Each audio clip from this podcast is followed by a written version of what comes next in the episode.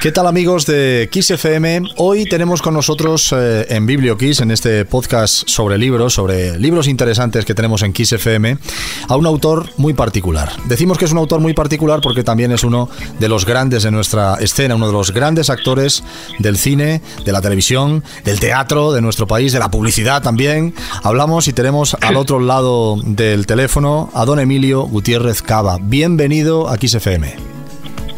Bien hallados, que es FM. Bueno, muchas gracias por compartir con nosotros estos momentos de radio. Vamos a hablar de cine, porque, bueno, nos presentas hoy, permíteme que te, que te, que te tutee, eh, un libro fantástico, unas memorias de, cine. Es el título del libro, Memorias de Cine. Y, bueno, en el propio título está la perfecta definición, ¿no? ¿Qué, qué, se va a encontrar la gente en, este, en este fantástico libro, en este, en este recorrido por el cine? Bueno, pues se va a encontrar con la, bastantes de las películas que yo he hecho, no todas, porque no, cabrían en este en esas páginas, me refiero, son 108 y entonces comentar 108 películas es complicado, ¿no?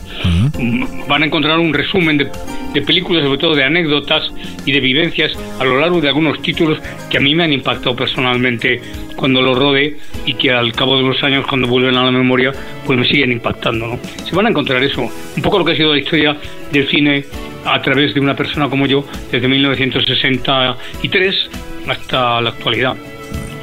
En ese 1963, esa primera aparición en el cine eh, fue en la película Como dos gotas de agua, con dos actrices muy conocidas, Pili Mili, que bueno, estuvieron eh, en la pantalla, en la gran pantalla durante muchos años también divirtiendo a, jóvenes y no tan jóvenes. Eh, ¿Cómo fue esa primera experiencia, esa llegada de Emilio Gutiérrez Cava al cine, a la gran pantalla? Bueno, pues, pues fue estupenda, porque en realidad era un mes de agosto en Madrid, en 1963. Los meses de agosto en Madrid se quedan vacíos, antes también se quedaban muy vacíos, ahora no tanto. Y esa experiencia de rodar en, los estudios de la CEA, en la, en la, Soria de Madrid, que ya están derruidos hace años, pues eh, fue una experiencia agridulce, ¿no? Y sobre todo muy gratificante en cuanto a, la irrupción en el mundo del cine. Encontrarme delante de una cámara, eh, iluminado unos focos y con unos compañeros que luego a lo largo de los años he ido repitiendo con ellos, afortunadamente, una serie de interpretaciones, ¿no? Repitiendo con ellos muy buenos días. Y eso, ese primer encuentro, pues siempre es como el primer amor, es como una especie de aureola que, que rodea toda tu vida, ese primer recuerdo. Luego vinieron muchas más, bueno, hasta 108, como, como nos acabas de, explicar. Hay películas muy recordadas, Los chicos del Preu, ¿no? De Pedro Lazaga, en 1967. Eh, ¿Cómo fue participar en ese taquillazo? Porque fue uno de los grandes taquillazos del cine de la época, lo sigue siendo, ¿no? Del cine español. Sí, yo en esa, de esa película, estas memorias de cine no solo yo no hablo mucho de mí, ¿eh? la verdad es que hablo desde mi punto de vista actoral, pero también hablo un poco en cuanto a lo que estábamos trabajando, es decir, mm. el guion que estábamos rodando y también el, impacto público que tuvo, y como tú bien has dicho, pues sí, tuvo un gran éxito de público, una película en la que se reflejaba una juventud se suponía de la época que no era no era así no como como hay muchas cosas que no son así y se van contando de otra manera. Y los chicos del Perú pues yo hago hincapié en que fue una película que lo pasamos más o menos bien donde se incorpora al mundo del cine gentes como Karina o, Camilo VI, y en la que, pues bueno, jugamos con un argumento bastante endeble. Y eso yo no tengo ningún reparo en decirlo, porque es un punto de vista de un espectador de cine, no de, no de un partícipe de la película, ¿no? Y como tal, pues eh, lo hago, hago hincapié en eso. Pero fue una película en la que realmente eh, sí, había gentes muy, muy entrañables. Estaba María José Goyanes, estaba Cristina Galbó, es decir, que había gentes que para mí siempre han significado a lo largo de, mi vida, pues recuerdos y momentos estupendos. Mm todos estos nombres que, que, vas explicando son grandes del cine, grandes de la interpretación, grandes del espectáculo también, pero claro, eh, en una carrera tan dilatada, en esas 108 películas, es difícil no haber coincidido con, con, grandísimos nombres, ¿no? En el año 77 también, Doña Perfecta, eh, con tu hermana Julia, José Luis López Vázquez, en fin, eh, cuando uno rueda con, con, tantos compañeros y de, y, de, y, de, esa talla, ¿no? Sí. ¿Cómo es, oye, cómo es la vida de un actor que se codea con, con, oye, con, similares a él, pero, pero claro, en unos niveles eh, eh, de, escándalo, ¿no? ¿Cómo es la vida del actor español? en esos años en los que el cine pues tenía una repercusión enorme, lo sigue teniendo, pero de aquella pues quizá más, ¿no?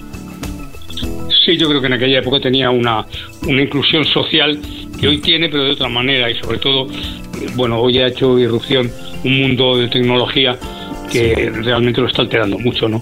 O por lo menos está cambiando su rumbo. Pero en aquella época, pues, no sé, trabajar con José Luis López Vázquez o trabajar con, eh, con Alberto de Mendoza o con Fernando Fernán Gómez, pues realmente era un, era toda una aventura, ¿no? cuando yo ruedo con Fernando Fernán Gómez o con Antonio Banderas, el requiem por un campesino español, pues se convierte realmente en una en una fiesta, a pesar de, de, lo duro del argumento de la película.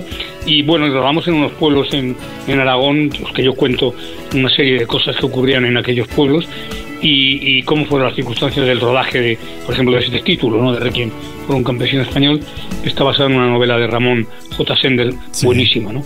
Y bueno, para mí eran gentes que estaban en ese momento trabajando a mi lado, o yo trabajando al suyo, y delante de una cámara igual que yo, ¿no? Y se merecían en este caso pues el mismo trato que se puede merecer cualquier persona, es decir, un trato respetuoso y decente.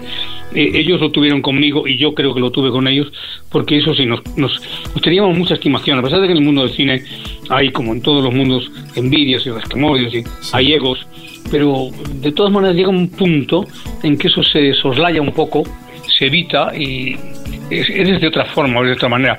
Es evidente que no puedo generalizar, ¿no?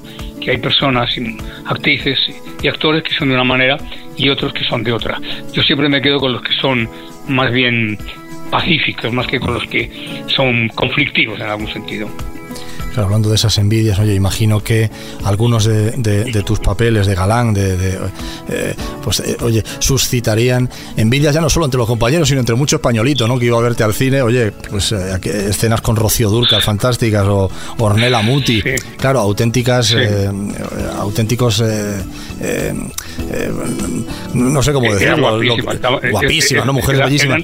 ¿Cómo, ¿Cómo, fue aquello? ¿Cómo fue como hacer de, galán con, con, con, con semejantes parteners? Bueno, eh, con Rocío yo hablo de ella, eh, de dos películas que tuve el placer de, compartir con ella y eh, hablo, hablo como si ella se merecía, ¿no? Era una persona fantástica que se portó siempre muy bien, no solo conmigo, sino con todos, con los técnicos, con, cualquier persona, ¿no? Y eso hay que dejarlo resaltado, ¿no? Rocío era un ser excepcional y lo demostró luego en la canción y lo demostró luego personalmente, ¿no? La lástima es que se fuera tan joven y se fuera por ahí a cantar a otro sitio, ¿no?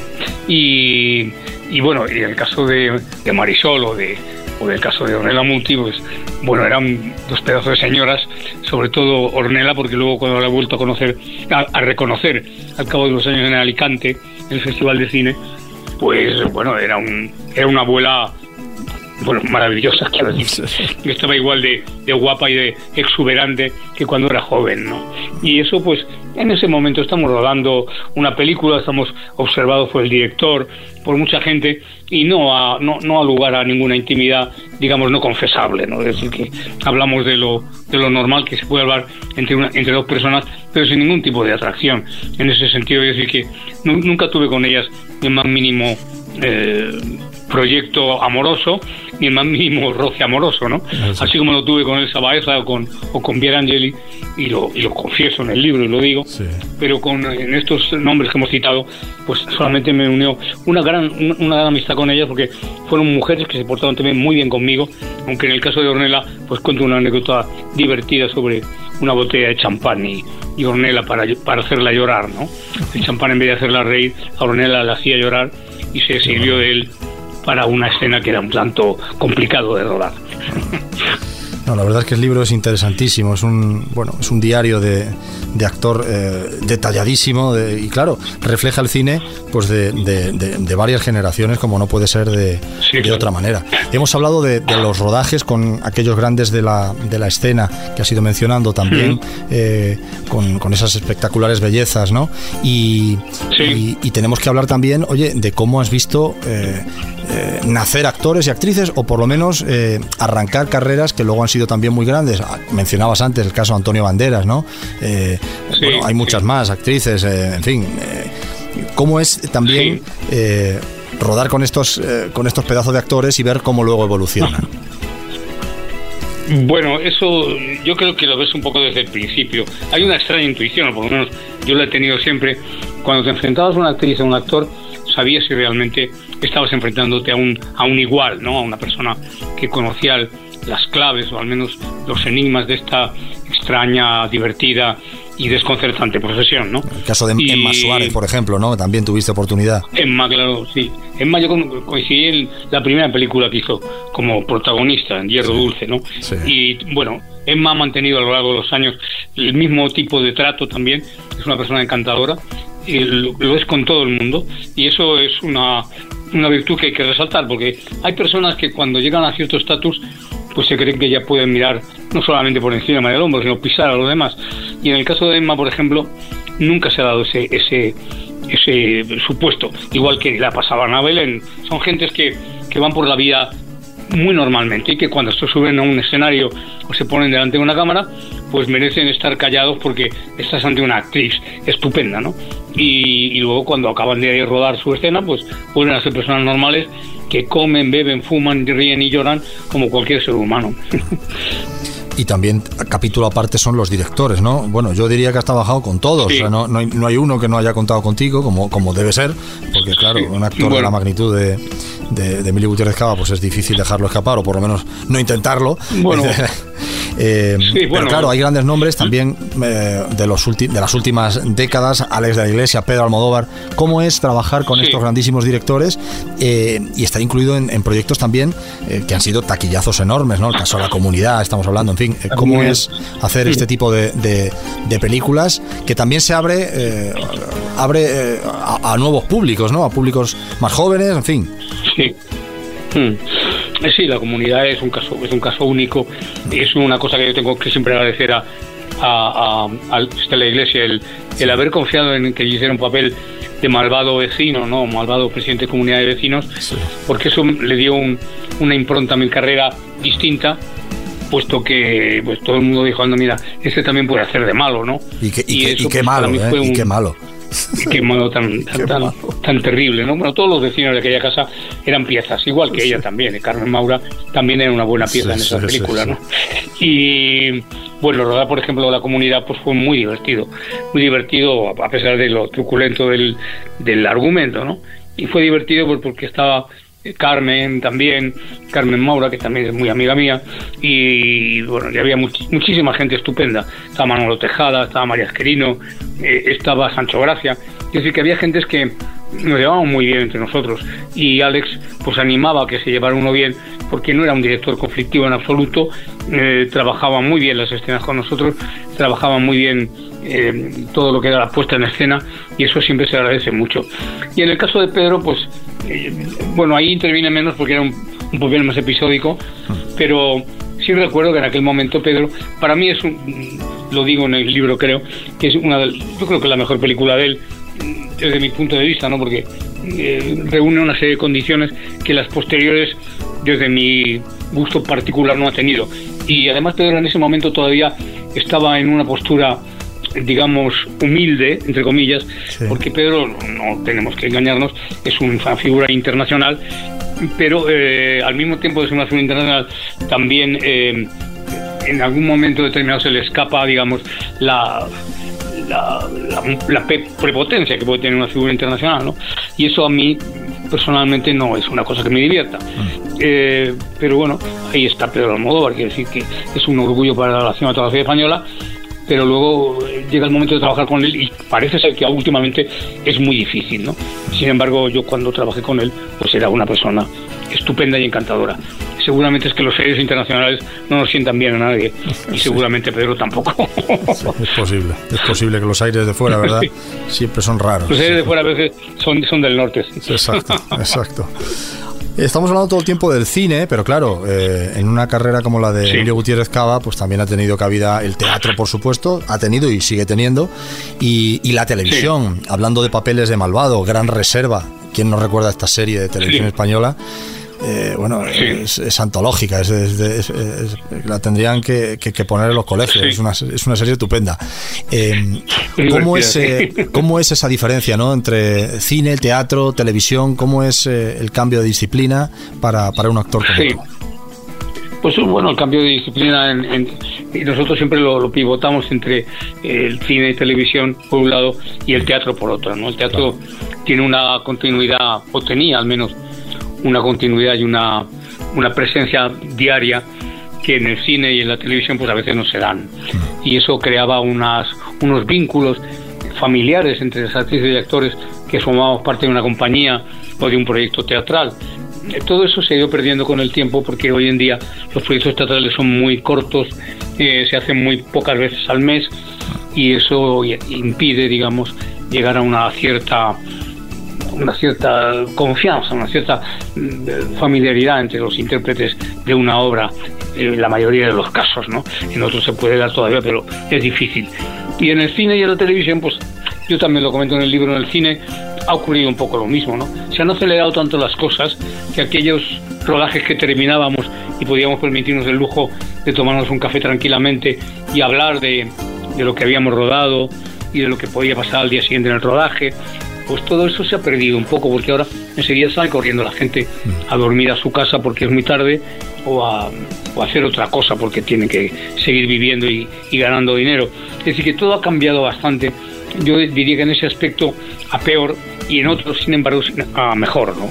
Y en ese sentido yo creo que todo lo que es el trato humano creo que se ha degradado un poco y en este momento estamos actuando de una manera pues yo, diría que de una velocidad excesiva para lo que significan las ideas y para lo que significa un tratamiento artístico, ¿no? Y bueno, de una conversación sentado delante de un café después de un rodaje salen muchas cosas, muchísimas cosas para el día siguiente rodar. Cuando te vas a tu casa tú solo o tú sola ya no sale nada más, porque no puedes hablar con nadie. Claro, está claro.